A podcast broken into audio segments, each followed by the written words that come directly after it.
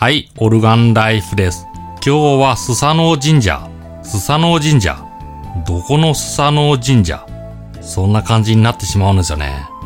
それここのスサノオ神社。